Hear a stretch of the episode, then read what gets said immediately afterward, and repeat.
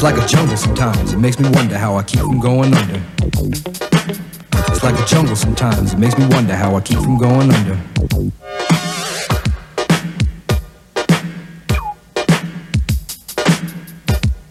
Ich stehe hier als Jude, als Sohn eines Auschwitz-Überlebenden. Ich will keine Parallele ziehen, aber in den 20er, Ende der 20er Jahre gab es in Deutschland ein Slogan. Die Juden sind an allem schuld. Jetzt sind die Ungeimpfte die Sündenböcke. Und deshalb müssen wir kämpfen, dass niemals wieder so eine Spaltung entsteht.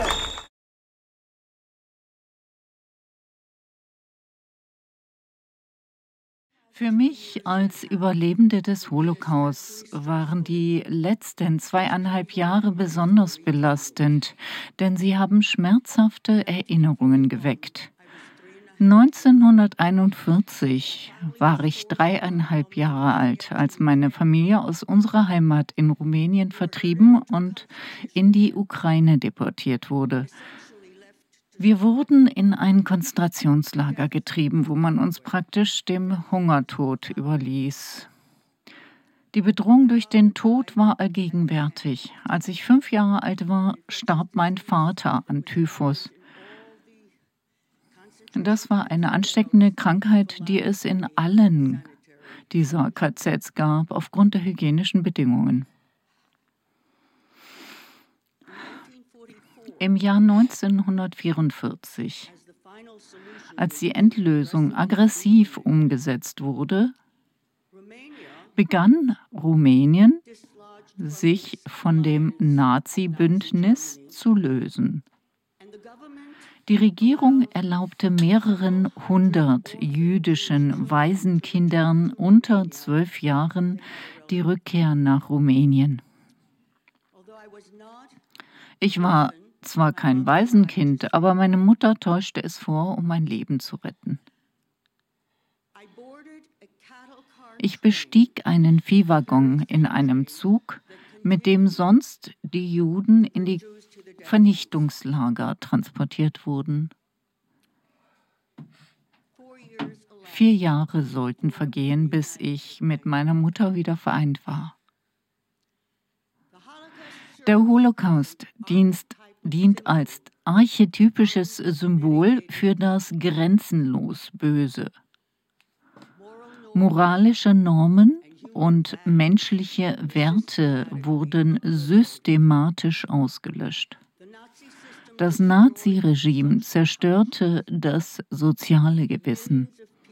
Millionen von Menschen wurden zur Sklavenarbeit gezwungen, sie schufteten sich buchstäblich zu Tode. Andere wurden als menschliche Versuchskaninchen missbraucht. Der Holocaust begann nicht in den Gaskammern von Auschwitz und Treblinka.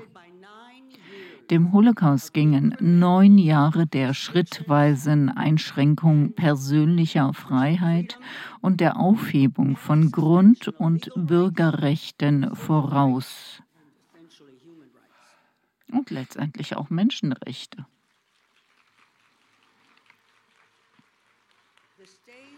Die Bühne wurde durch staatlich orchestrierte Angstmacherei und Hasspropaganda bereitet. Eine ganze Reihe erniedrigende und diskriminierende Verordnungen sowie unablässige Propaganda, Propaganda dämonisierten die Juden als Überträger von Seuchen. Man verglich uns mit Läusen. Die eigentliche Viruserkrankung, die Nazi-Deutschland befallen hatte, war die Eugenik. Euga Eugenik ist eine elitäre Ideologie und die Wurzel aller Völkermorde.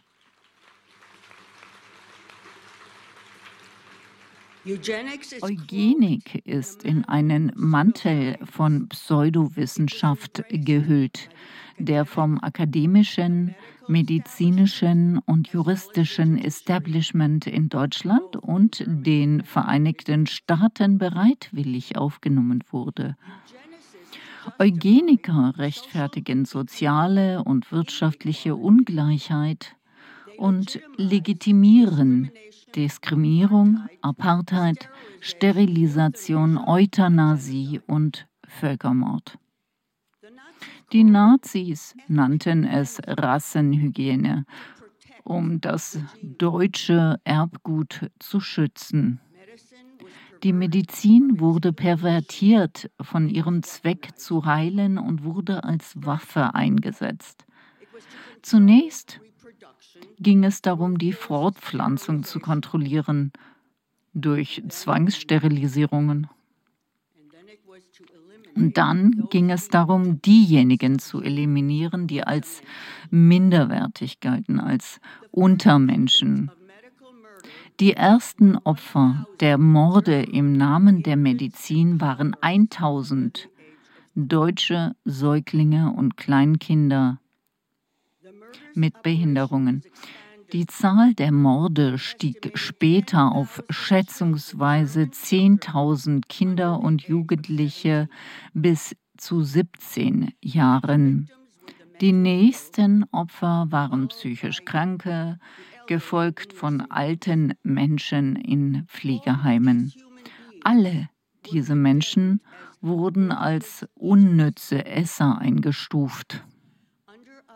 Im Rahmen der Operation T4 wurden bestimmte Krankenhäuser zu Tötungsstationen, in denen verschiedene Vernichtungsmaßnahmen getestet wurden, auch mit Zyklon B, dem Gas, das in den Todesfabriken verbrennt wurde, in den Gaskammern. Das Ziel der Endlösung der Nazis war die Auslöschung aller elf Millionen Juden in Europa auf dem schnellsten Weg. Sie schufen diskriminierende Gesetze und verwendeten moderne Technologie der damaligen Zeit, die Tötungsmethoden waren industriell geplant und kostenoptimiert. Eine effiziente Logistik wurde von einer hochentwickelten Verwaltungsmaschinerie gesteuert, die den mörderischen Ablauf koordinierte des Völkermordes. Das Ziel war maximale Effizienz in kürzester Zeit zu niedrigsten Kosten. Die menschlichen Opfer dieses beispiellosen industrialisierten Völkermords umfassten etwa sechs Millionen Juden und neun Millionen andere Menschen, die von den Nazis als Untermenschen entmenschlicht wurden. Der Zweck einer Erinnerung an den Holocaust besteht darin, künftige Generationen zu warnen und darüber zu informieren, wie eine aufgeklärte, zivilisierte Gesellschaft in ein völkermörderisches Reich verwandelt werden kann, das von absoluter moralischer Verkommenheit regiert wird.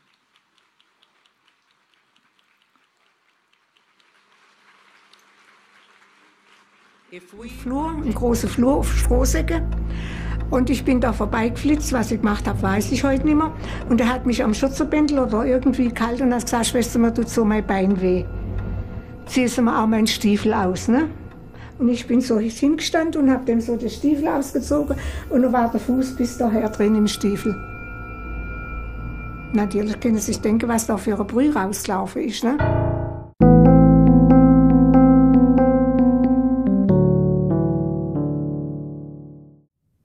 Schaltenbrand injiziert Psychiatriepatienten den Affenliquor in den Hinterkopf. Eine von Schaltenbrand publizierte Liste seiner menschlichen Versuchskaninchen. In dieser Aufstellung fehlen zwei sterbenskranke Krebspatienten, die er ebenfalls seinen Menschenversuchen unterwirft. Schaltenbrands Experiment scheitert vorzeitig, da seine Versuchspersonen im Rahmen der Nazi-Euthanasie abtransportiert und vergast werden.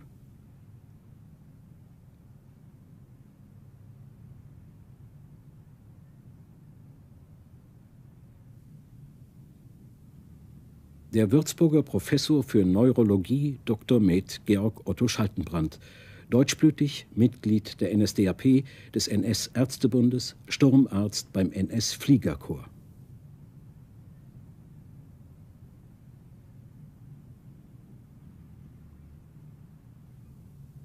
Ein Ermittlungsverfahren gegen Schaltenbrand wird nach dem Krieg dank eines Gutachtens des Heidelberger Professors Viktor von Weizsäcker eingestellt. Weizsäcker fand die Versuche weder strafbar noch sittlich anfechtbar. Georg Schaltenbrand wird Ordinarius für Nervenheilkunde und Innere Medizin an der Universität Würzburg und erster Vorsitzender der Deutschen Gesellschaft für Neurologie.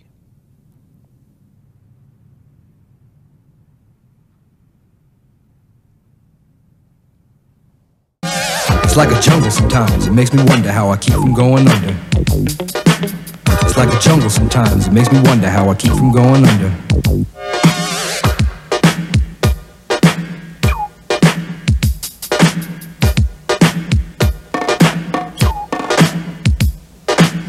Broken glass everywhere. People on the stage, you know they just don't care. I can't take the smell, can't take the noise. Got no money to move out, I guess I got no choice. Rats in the front room, roaches in the back, junkies in the alley with the baseball bat. I tried to get away, but I couldn't get far. An der Donau, nahe Linz, liegt das Städtchen Mauthausen. Auf einem Hügel wird August 1938 Österreichs größtes KZ eröffnet. In Mauthausen sind neben Reichsdeutschen vor allem Juden, russische Kriegsgefangene und Ostarbeiter eingesperrt. Zahlreiche Häftlinge werden zu Ernährungsversuchen und Verträglichkeitstests von Impfstoffen benutzt. Dokumente zu einem Großversuch mit Serien der Behring-Werke. Mehr als 1000 von Hunger gezeichnete Häftlinge müssen ab Februar 1943 als Versuchskaninchen herhalten. Einige der Impflinge werden ohne Gesicht gezeichnet, als anonyme Versuchsobjekte.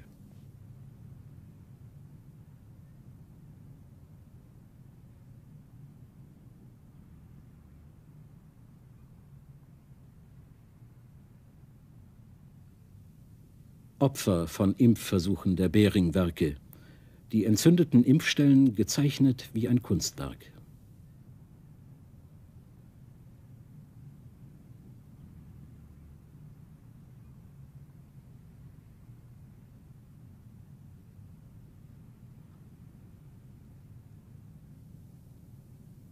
Das Ende Exitus. Auch Lazarettbehandlung ist in Mauthausen eine Umschreibung für Tod.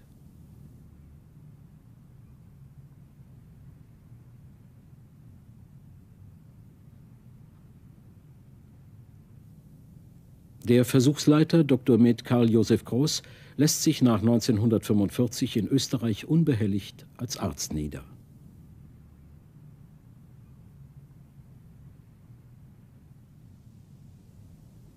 Mauthausen, Mai 1945. An Invaliden und Krüppeln, an ausgezehrten Häftlingen mit schwersten Hungerzuständen wurden hier 1943-44 Ernährungsversuche durchgeführt. Unter anderem musste eine Gruppe acht Monate lang ausschließlich eine Art Grützebrei essen. Sie bekamen keinerlei Brot oder Fleisch.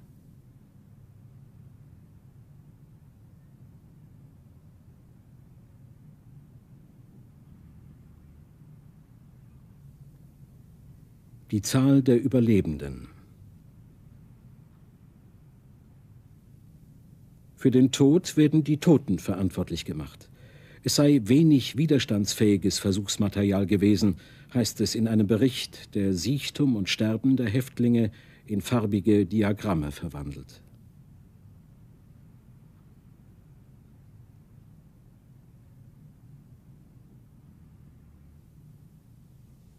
Mauthausen, Mai 1945. Ein Mann isst verschüttetes Essen von der Straße. Ernährungsversuche an ausgehungerten und Verhungernden. In Mauthausen war auch dieses möglich. Professor Dr. Med Ernst Günther Schenk, zuletzt SS-Standartenführer, ab 1940 Ernährungsinspekteur der Waffen-SS. Ein Ermittlungsverfahren wegen seiner Beteiligung an den Menschenversuchen in Mauthausen wird eingestellt. Schenk wird im Verband der Heimkehrer Deutschlands Wiedergutmachungsexperte für Hungerschäden. It's like a jungle sometimes. It makes me wonder how I keep from going under. It's like a jungle sometimes, it makes me wonder how I keep from going under.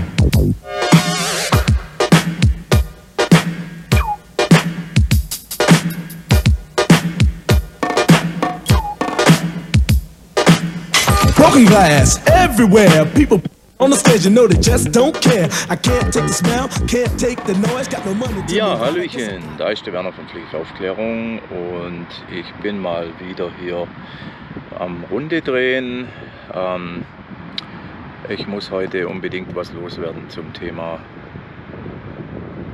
75 Jahre Nürnberger Kodex gedenken. Ich habe vorher die Veranstaltung verfolgt, glaube ich, zwei Stunden lang. Und ich konnte es mir einfach nicht mehr anschauen. Ich sage es euch ganz ehrlich. Ja. Eine Mischung zwischen Fremdschämen und Wut über das, was zum Teil dort geredet wird, wie eine Chance vertan wird für uns als Pflegekräfte, äh, mal richtig so in Erscheinung zu treten, wie es uns auch gebührt. Ja. Also zuerst mal natürlich äh, die Veranstaltung äh, 75 Jahre Nürnberger Kodex, die unterstütze ich natürlich 100 Prozent. Ja. Die Verbrechen im Naziregime dürfen sich nicht wiederholen und ich kann nur sagen, wäre den Anfängen. Vera Scharaf und Seligmann und die ganzen Leute, alles Top-Leute. Ja, aber ich muss leider wieder sagen, die Deutschen haben das Hauptproblem. Ja, und vor allen Dingen auch die deutsche Pflege.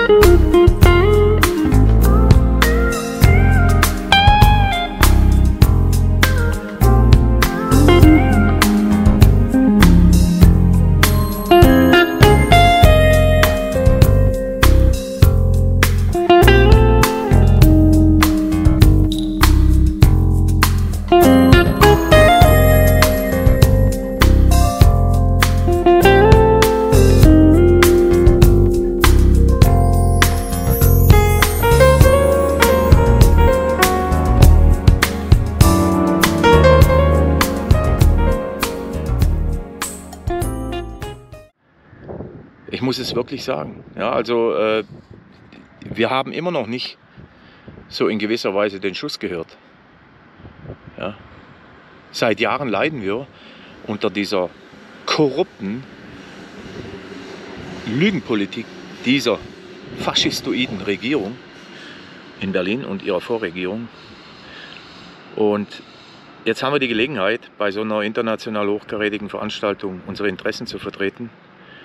Und was rausgekommen ist, muss ich leider sagen, ist sehr schmal. Also ich möchte die Kollegen nicht kritisieren. Viele haben sich voll reingehängt und äh, Organisation war ja zum größten Teil, äh, Klinikpersonal steht auf, äh, Richard und so weiter, hat sich voll reingehängt. Ich weiß es, der Mann ist super, der hat, hat sein alles gegeben, um das Ding mit zu organisieren. Und äh, auch die Rede von Vera Scharaf und Seligmann ist alles schön und gut. Ich habe ja selber auch Kontakt nach Israel. Wir haben zu ein paar Kollegen aus dem Gesundheitswesen Kontakt, treffen uns auch zum Austausch. Und es ist einfach, ich weiß nicht, wie ich das jetzt sagen soll, ohne jemand nahe zu treten. Es ist äh, so, dass wir als, als Pflegekräfte nie gelernt haben, wirklich zu kämpfen. Ja. Wir haben jetzt Chancen zu kämpfen, so wie noch nie zuvor. Ja. Jeder kennt die Situation von Überarbeitung von äh, Personalproblemen, lange vor Corona. Ja. Und man muss einfach sagen, wenn wir 75 Jahre Nürnberger Kodex gedenken, dann müssen wir natürlich auch gedenken daran, dass all die Verbrechen, die ein Mengele in den KZs gemacht hat, äh, die Verbrechen, die in den 30er Jahren schon losgegangen sind, äh, die haben nicht bei der jüdischen Bevölkerung angefangen, sondern bei der deutschen, indem man damals Behinderte, geistig und körperliche Behinderte äh, euthanasiert hat. Was hat nun Pflegende für eine Aufgabe im Rahmen der Tötungsaktion T4?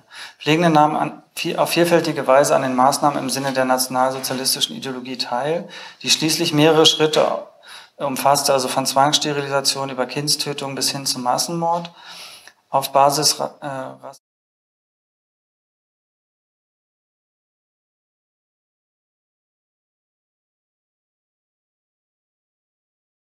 motivierter medizinischer Indikation.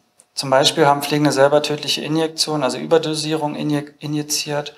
Meistens waren zwei Pflegende dafür nötig. Auch nahmen Pflegende an Tötungstransporten aus der Anstalt in die Tötungsanstalt teil und hatten selbst einen entscheidenden Einfluss auf die Auswahl der zu Tötenden. Auch an der Gaskammer standen teilweise Pflegekräfte, zum Beispiel im Pirna Sonnenstein, dem Prototyp der Gaskammer. Thomas Foth beschreibt in seiner umfassenden Arbeit über die Tötung im Bereich der Psychiatrie zwei Hauptarten zu töten. Zum einen das Verhungern lassen, Starvation, zum anderen Überdosierung von dem Medikament Luminal bei ausgezehrtem Allgemeinzustand. Bei einem ausgezehrten körperlichen Allgemeinzustand braucht es dann keine hohen Dosierungen mehr. Letztere Methode hieß die sächsische Tötungsmethode, die schließlich im ganzen Dritten Reich in Psychiatrien angewendet wurde. Pflegende haben dabei ihre Verpflichtung der Pflege des Menschen nicht nur verraten, sondern auch gezielt ihre Fähigkeit, andere zu trösten und Schmerzen auszuhalten, missbraucht. Mit dem Ziel, die Tötung von lebensfähigen und leben wollenden Menschen ruhig und möglichst ohne Gegenwehr ablaufen zu lassen. Zitat habe ich mal rausgesucht, um nun den zu tötenden Patienten das aufgelöste Mittel eingeben bzw. die Spritze zu verabfolgen, war das Zusammenwirken von mindestens zwei Pflegerinnen nötig. Patienten, die kräftig genug waren, richteten das Bett selbst, äh, richteten sich selbst im Bett auf. Den schwächeren Patienten legten wir ein zweites Kopfteil unter, um, so, um, um sie somit etwas aufzurichten. Bei dem Eingeben des aufgelösten Mittels ging ich mit großem Mitgefühl vor. Ich hatte den Patienten vorher erzählt, dass sie nur eine kleine Kur mitzumachen hätten.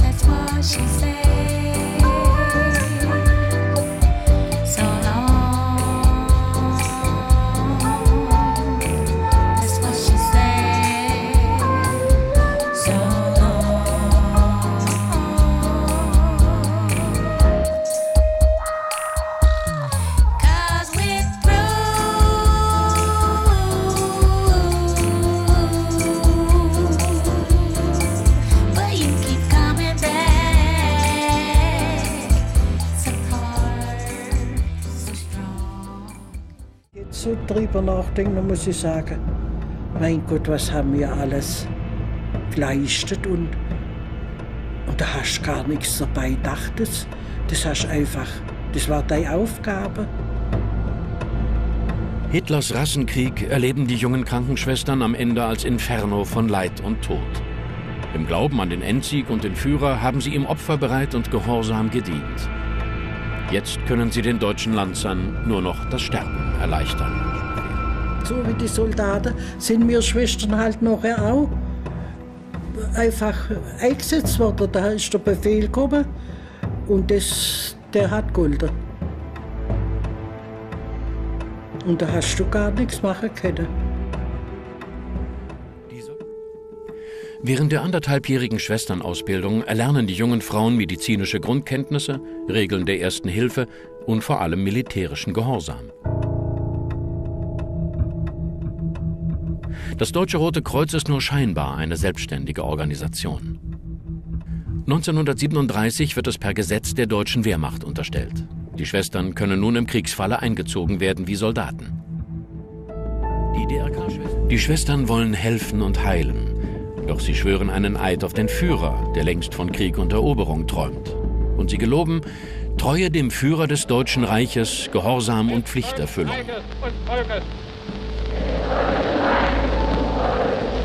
Adolf Hitler.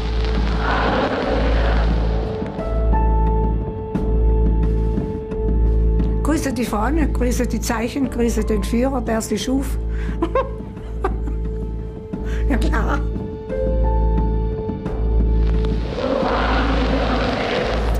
Es fallen 11.000 ihrer Soldaten. Für ihre 30.000 Verletzten stehen in Polen gerade mal 300 DRK-Schwestern zur Verfügung. Nach einer notdürftigen Erstbetreuung sollen die Soldaten in die Heimatlazarette gebracht werden. Die wenigen Schwestern im Kriegsgebiet arbeiten nächtelang in 22-Stunden-Schichten, eine Operation nach der anderen. Der spürbare Mangel an Personal und Ausrüstung, der lange Weg zu den Lazaretten im Reich ohne ausreichende Versorgung erhöht die Qualen der Verletzten und die Todeszahlen. Es herrscht Chaos und Desorganisation. Eine Katastrophe, die bei den Erfolgsmeldungen verschwiegen wird. Die vielen verletzten Soldaten der ersten Kriegswochen sollen die Moral an der Heimatfront nicht untergraben. In Deutschland werden die DRK-Schwestern auf ihre Aufgabe vorbereitet, verwundete Soldaten schnell wieder kriegsverwendungsfähig zu machen.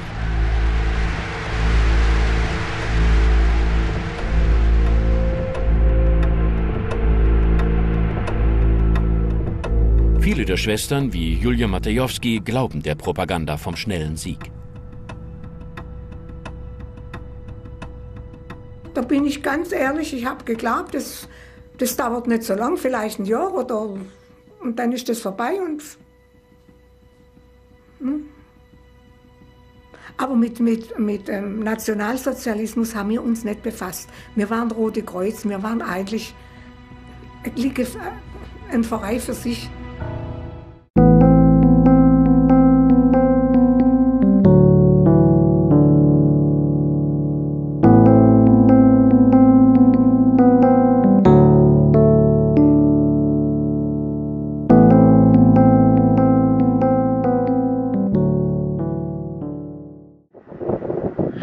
Pflege hat damals die Hand gehoben. Mein Führer, wir gehorchen.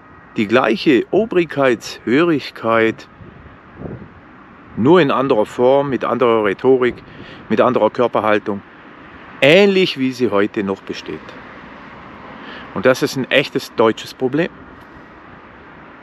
Der deutsche Mensch, der deutsche Bürger hat diese, ich weiß nicht warum, verschrobene Obrigkeitshörigkeit.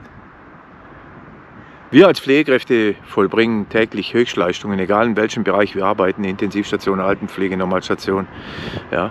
Und die 75 Jahre Nürnberger Kodex-Veranstaltung wurde natürlich von Ärzte für Aufklärung äh, organisiert. Es ist mir auch klar, dass äh, natürlich dann der Organisator das Programm bestimmt. Aber so geht es nicht, Leute. Ja. Im Prinzip ist das, was ich gesehen habe, genau das gleiche wie das, was ich im Mainstream sehe. Die Pflege darf ganz brav am Rand ein bisschen auftreten, ihre Initiativen vorstellen und Mitglieder werben, ein bisschen jammern und damit ist getan. Wo waren Vertreter aus der Pflege in der Podiumsdiskussion?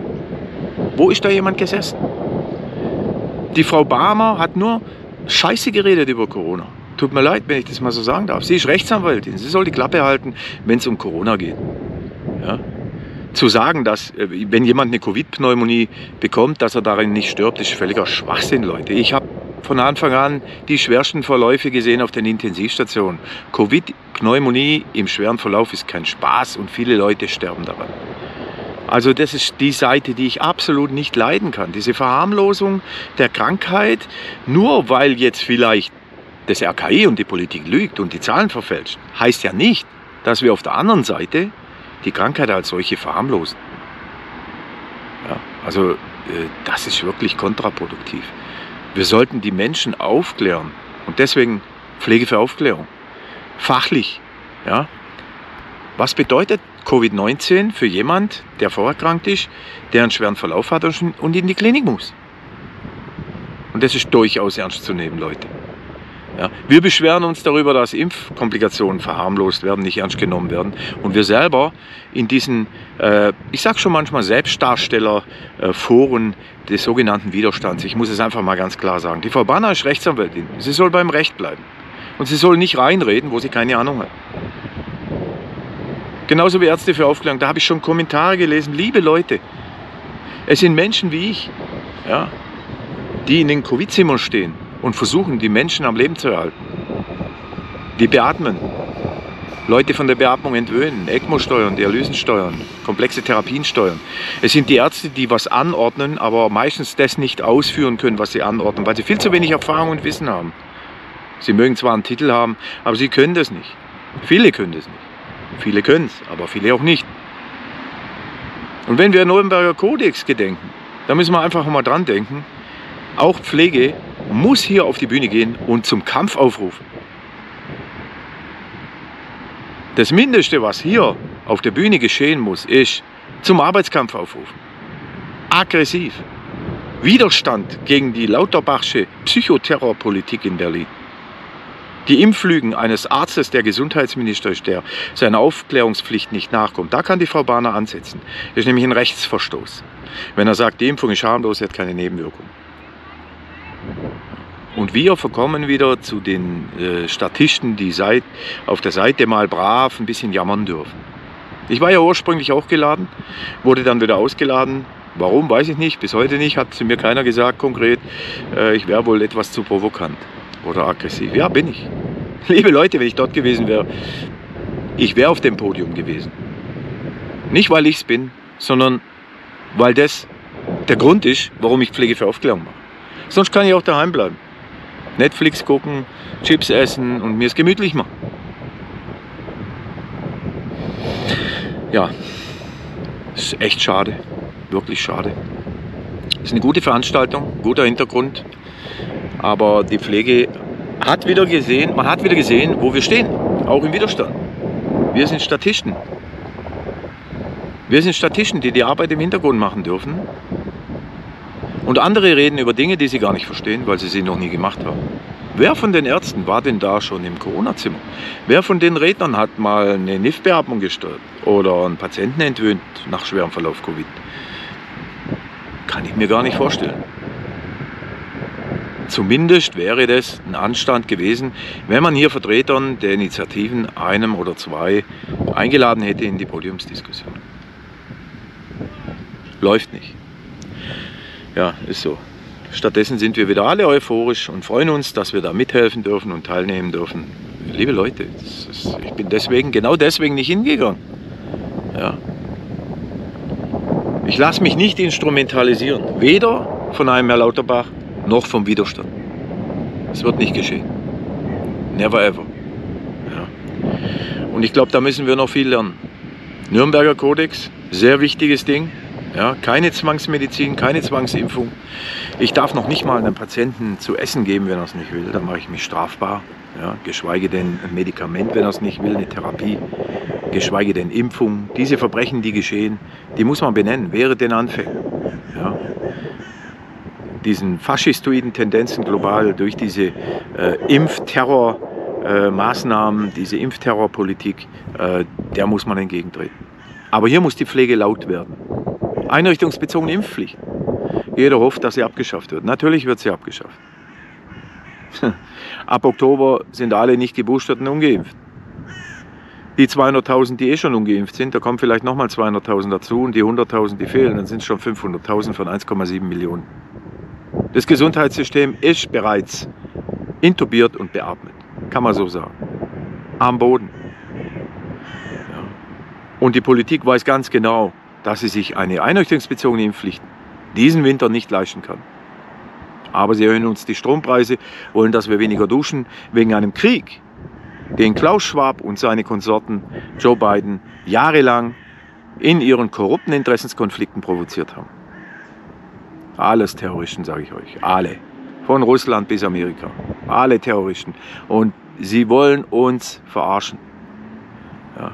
Ich werde nach wie vor so lange duschen, wie ich will. Und ich drehe die Heizung so hoch, wie ich kann, wenn es kalt ist. Und wenn ich dafür mehr zahle, ist mir scheißegal. Dann bleibe ich halt zwei Wochen mal daheim. Zahlt der Staat für mich. Und wenn ich meinen Job wegen der Impfung verliere, so what? Es gibt Wege. Aber ihr könnt mich nicht erpressen. Und ihr müsst endlich lernen, liebe Kollegen. Kampf. Es hat nicht damit angefangen im Dritten Reich, mit den KZs. Es hat angefangen mit der Rhetorik, mit der Ausgrenzung anderer Menschen, ob sie von Religion, Herkunft, Ethnik oder sonst wo ausgegrenzt wurden. Es hat angefangen mit Behinderten, geistig und körperlichen Behinderten. Da hat man gesagt, sie sind unnütze Esser der Gesellschaft. Und genau das passiert heute. Geimpfte sollen kein Intensivbett bekommen. Geimpfte sollen äh, nicht mehr krankenversichert sein oder mehr zahlen müssen oder kein Arbeitslosengeld kriegen. Wo liegt der Unterschied bitte? Das eine ist wie das andere. It's like a jungle sometimes. It makes me wonder how I keep from going under. It's like a jungle sometimes. It makes me wonder how I keep from going under.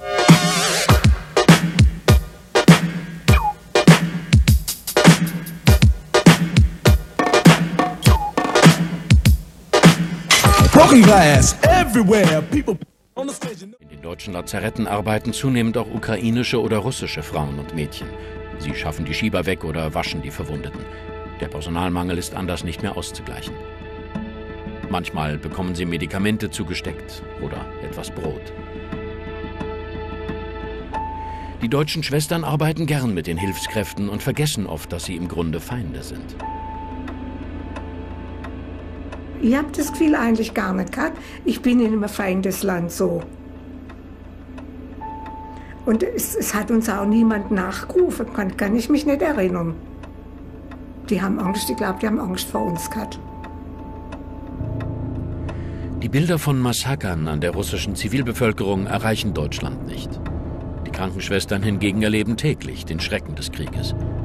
So wie Schwester Erika in Schitomir. Dort sind Leute erhängt worden, ja. Wir sind in der Gärtnerei, da sind wir immer wieder einmal hin und haben auch mal Blumen oder mal Gemüse oder was geholt. Und dort waren Galgen und da, ich glaube, drei Leute sind da erhängt worden.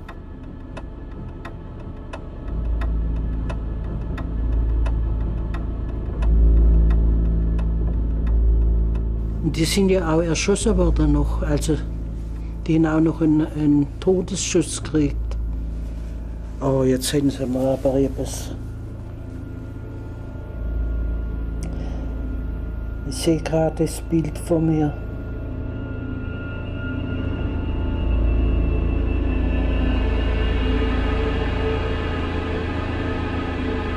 Ich, ich sehe das Bild jetzt wieder vor mir, das ist schrecklich.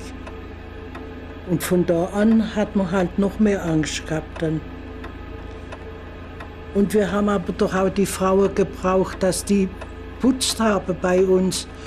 Man hat ja noch auch sagen, gesagt, ja, wer ist das jetzt, wo sie da umgebracht haben und, und erhängt haben? Das hätte ja von denen auch der Ehemann oder der Sohn sein können. Die ganze Truppe zurück sind. Wir waren mit von der Letzten, die aus Kiew rauskommen sind noch. Und wir haben auch den letzten Lazarettsuch noch mit fertig gemacht. So viele Verletzte wie möglich werden auf die Züge geladen. Auch die von Kiew, das weiß ich noch. Da haben wir sogar die Bauchschüsse, die sind alle mitgekommen. Die sind zwar nicht angekommen in der Heimat, viele, aber wir hatten sie mit. Es gibt nicht mehr genügend Ärzte, kaum Medikamente und nur noch Papierbinden. Sterile Spritzen haben die Schwestern schon lange nicht mehr gesehen. Und da haben sie die Verwundeten immer noch so mitgestellt. Es gab doch keine Fahrzeuge, keinen Sanker, es gab doch nichts mehr. Da sind wir dann, ich weiß gar nicht, wie weit sind wir gekommen. Ich habe es geschrieben, aber dann war alles weg. Weiß ich nicht mehr. Wie ich nach Hause kam, weiß ich nicht mehr. Für die jungen Frauen vom Deutschen Roten Kreuz ist es das Ende ihrer Mission. Es gibt niemanden mehr, dem sie folgen können oder gehorchen müssen. Die Krankenschwestern verlassen oft auf abenteuerlichen Wegen die russischen Städte und Dörfer.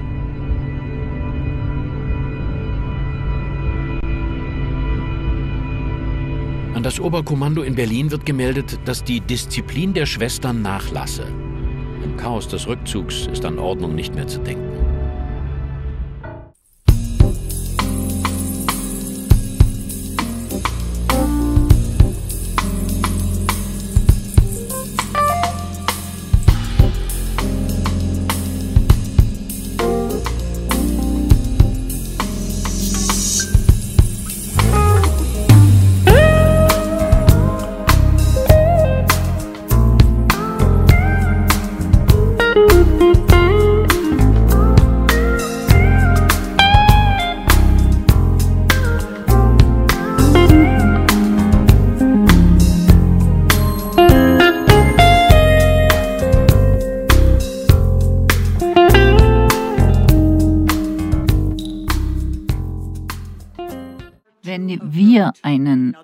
Weiteren Holocaust verhindern wollen, müssen wir die unheilvollen Parallelen der Gegenwart erkennen, bevor sie das, den Zusammenhalt der Gesellschaft vergiften. Seit der Zeit des Nationalsozialismus sind die Geschichtswissenschaft und die meisten Geisteswissenschaften, einschließlich Philosophie, Religion und Ethik, überschattet von einer Betonung der nutzorientierenden Wissenschaft und Technologie. Infolgedessen erkennen nur wenige Menschen unheilvolle Ähnlichkeiten zwischen der gegenwärtigen Regierungspolitik und derjenigen unter dem Naziregime. Damals, 1933 wie heute, 2020, rief die Regierung den Ausnahmezustand aus und setzte die verfassungsmäßig geschützte persönliche Freiheit, die Grundrechte und die Bürgerrechte außer Kraft. Sie erließ eine Reihe von repressiven und diskriminierenden Verordnungen. 1933 waren Juden das Hauptziel der Diskriminierung. 2022 sind es Menschen, die sich weigern, eine Injektion mit experimentellen, experimentellen Impfstoffen zu empfangen.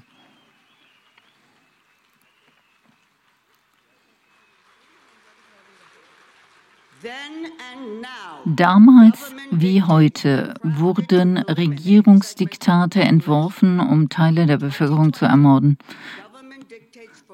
Im Jahr 2020 verboten Regierungserlasse, dass Krankenhäuser alte Menschen aus Pflegeheimen behandeln. Die Folge war ein Massenmord.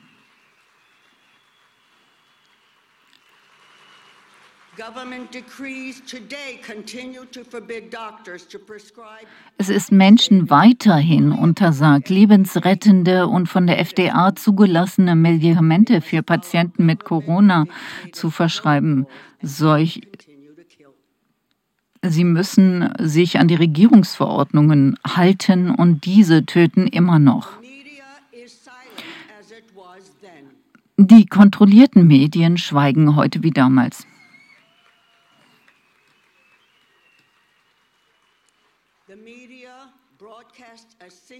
Die Medien verbreiten ein einziges von der Regierung diktiertes Narrativ, genauso wie in Nazi-Deutschland.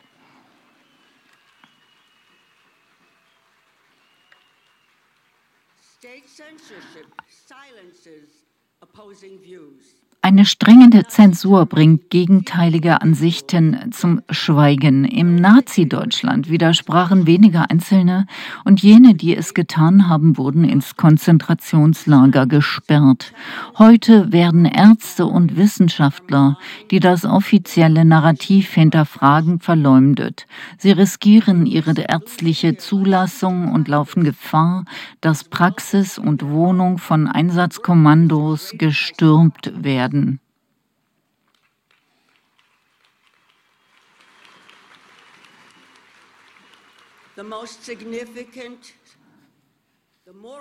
Die moralische Bedeutsamkeit des Nürnberger Kodex kann nicht genug betont werden. Der Nürnberger Kodex ist das Dokument mit der stärksten Autorität und dem höchsten Ansehen in der Geschichte der Medizinethik.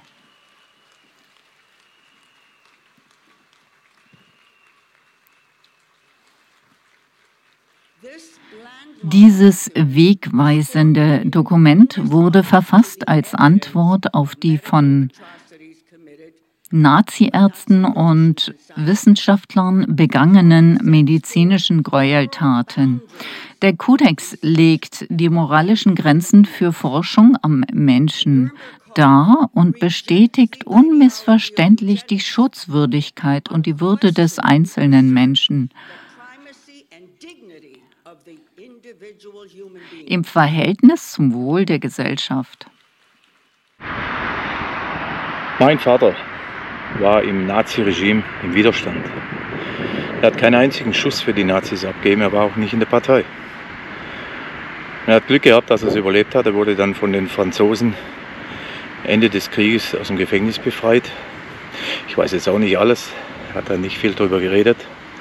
Aber es geht man kann widerstehen, auch in solchen Zeiten. Und es ist nicht leicht. Und ich kann auch verstehen, wenn man nicht die Kraft hat dazu.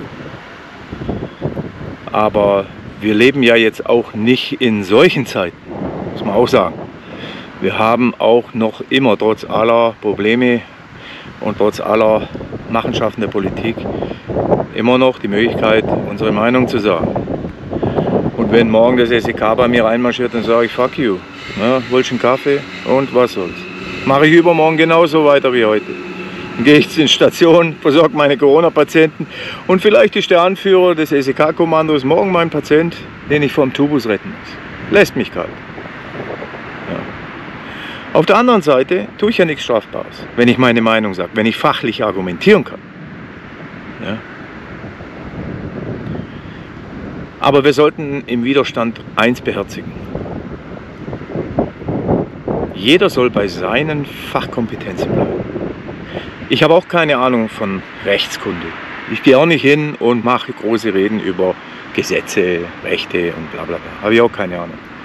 Dann sollen doch die Rechtsanwälte oder die Ärzte, die noch nie mit Covid gearbeitet haben, bitte auch ihre Klappe halten und vielleicht mal Pflegekräfte dazu holen, die nämlich die Arbeit vor Ort machen. Und da gibt es genug auch im Widerstand.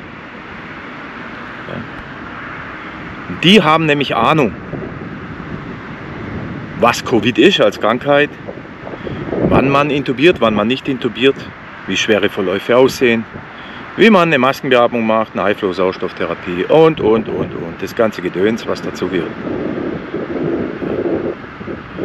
Aber das wollte ich schon lange mal sagen. Also diese Dinge am Widerstand, die gefallen mir nicht.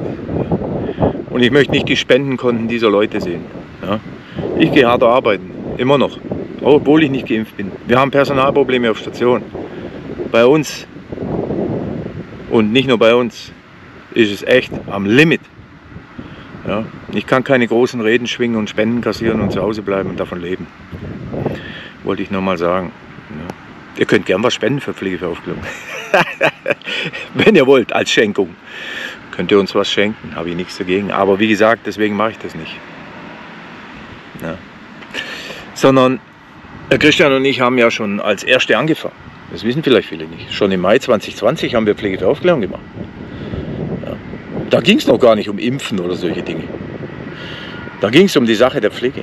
Es ging darum, dass man erkannt hat, oha, die Krankheit durchaus ernst zu nehmen. Aber wo hört die Krankheit auf? Und wo fängt denn jetzt die politische Lüge und Agenda an? Und deswegen haben der Christian und ich Pflege für Aufklärung angefangen. Nicht als Debattierclub, sondern wir wollten, wie es in unserem Logo heißt, Pflege für Aufklärung, Pflege klärt auf, Pflege konfrontiert. Und Konfrontation geht nur, indem ich bereit bin, mein Schwert zu ziehen und nicht einen Zentimeter zurückzuweichen. Also visuell jetzt. Ja? Nicht, dass die Leute denken, ich laufe hier mit dem Schwert um. Mein geistiges Schwert, mein fachliches Schwert, mein geistliches Schwert. Ja? Darum geht's. Keine Kompromisse. Keine Kompromisse mit der Wahrheit. Never ever. Denn wir kennen die Wahrheit. Wir arbeiten am Bett. In wie vielen Arbeitsgruppen wart ihr schon? Coaching-Gruppen, Beschäftigungstherapie, ABM. Äh, wer von euch war schon nah am Burnout oder sogar im Burnout, in Behandlung? Wer von euch hat immer von seinem Vorgesetzten vorgespielt kriegt, die Kollegen, Klatsche, spring ein, sonst bist du schlechter Kollege. Was ist denn da los? Kommen Sie jetzt schon. ja, wer kennt das nicht? Das muss aufhören, Leute. Das muss einfach aufhören. Ja. Ihr seid die größte Gruppe von Experten in Deutschland, 1,7 Millionen Pflegekräfte. Ihr macht jeden Tag einen Wahnsinnsjob. Ihr habt Verantwortung über Menschenleben. Lasst euch nicht mehr ficken. Zeigt denen, wer ihr seid. Nicht nur bei der Arbeit fachlich, sondern zeigt ihnen, wer ihr seid und dass ihr es nicht mit euch machen lässt. Das müsst ihr lernen. Es geht, es geht. Ihr habt Macht, mehr Macht, als ihr euch im Traum vorstellen könnt. Wenn ihr zu Hause bleibt, dann wird die Politik euch die Füße lecken. Das sage ich euch. Schade. Nun ja, machen wir weiter. Und ich laufe jetzt zurück und sage Adios amigos. Da geht's lang. It's like a jungle sometimes. It makes me wonder how I keep from going under. It's like a jungle sometimes. It makes me wonder how I keep from going under.